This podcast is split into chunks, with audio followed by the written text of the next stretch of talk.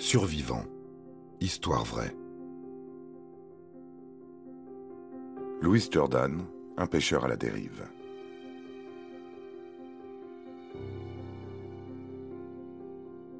Louis Jordan, un Américain de 37 ans et amateur de pêche, disparaît en mer le 29 janvier 2015. Les recherches sont lancées, mais il est impossible de localiser l'homme et son bateau. Il est seul, l'océan Atlantique est dangereux, surtout en cette période hivernale. Il y a peu de chances pour qu'on le retrouve vivant. Et pourtant, 66 jours plus tard, il refait surface avec une incroyable histoire à raconter aux enquêteurs.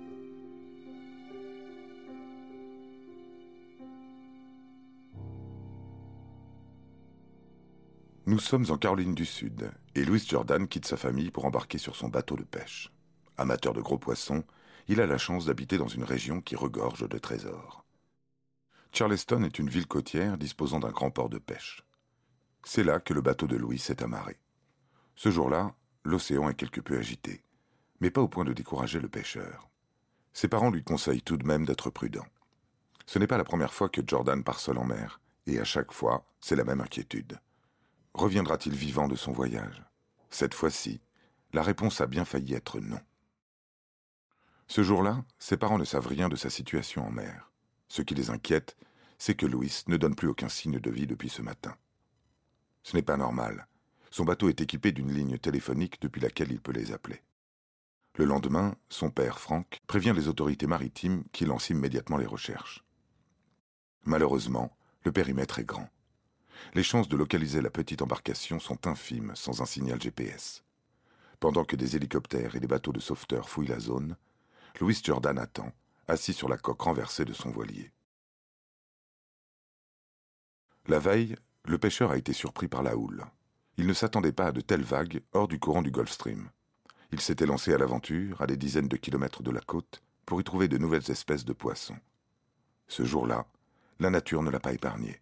Une vague immense a fait chavirer son navire. Par chance, il était équipé de son gilet de sauvetage.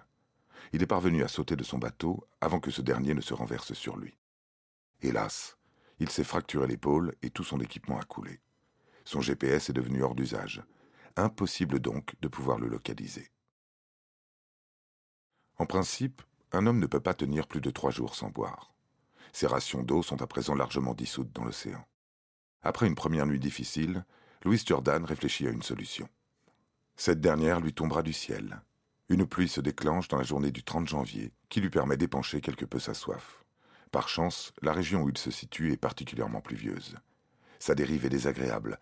Il ne parvient pas à se sécher, mais au moins, il ne manque pas d'eau. Il sait que cette solution ne peut pas être pérenne. Pour survivre, son organisme aurait besoin d'au moins un litre d'eau par jour.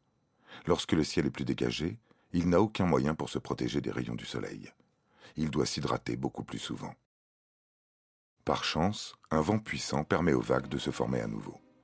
Le petit voilier finit par se remettre à l'endroit. L'homme dispose à présent d'un abri. Malheureusement, il n'est plus en capacité de naviguer. Le mât est brisé. En revanche, son matériel de pêche, conservé en soute, est miraculeusement intact. Le rescapé trouve également un récipient assez large pour contenir l'eau de pluie. Pour manger, il devra se contenter de poissons crus. C'est très nourrissant. Tout semble jouer en sa faveur, mais son épaule le fait souffrir. Pêcher dans ces conditions devient très difficile. Les semaines passent et Louis Jordan est affaibli. Il a perdu beaucoup de poids. Il sait que s'il ne retrouve pas la côte rapidement, il ne survivra pas. Il puise dans ses dernières forces pour tenter de se rapprocher de la Caroline du Sud à l'aveugle. Le courant est puissant. Il est parvenu à se fabriquer un mât de fortune. Il sait qu'il doit se battre. Chaque jour, il pense à son père, Franck. À plus de 300 km de là, sa famille pense également à lui. Les autorités maritimes, après un mois d'intensive recherche, leur annoncent qu'elles doivent abandonner. Le jeudi 2 avril 2015, voilà 66 jours que Louis Jordan est à la dérive. Il n'a plus la notion du temps, il est épuisé. Sans le savoir, le courant l'a porté plus au nord, à plusieurs centaines de kilomètres de l'État de Caroline du Nord. Cependant, ce jour-là, il n'est pas seul en mer. Un pétrolier allemand apparaît et semble venir doucement dans sa direction. Louis Jordan rassemble ses dernières forces pour se manifester. Avec le temps, il s'est remis de sa blessure à l'épaule.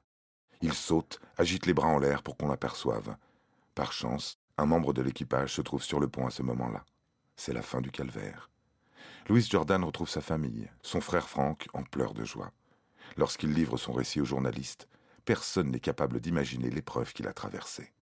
Contrairement à José Salvador Alvarenga, un autre naufragé échoué sur une île durant 13 mois, il ne disposait que de très peu de ressources autour de lui. Ses talents de pêcheur et sa détermination à retrouver sa famille l'auront sauvé.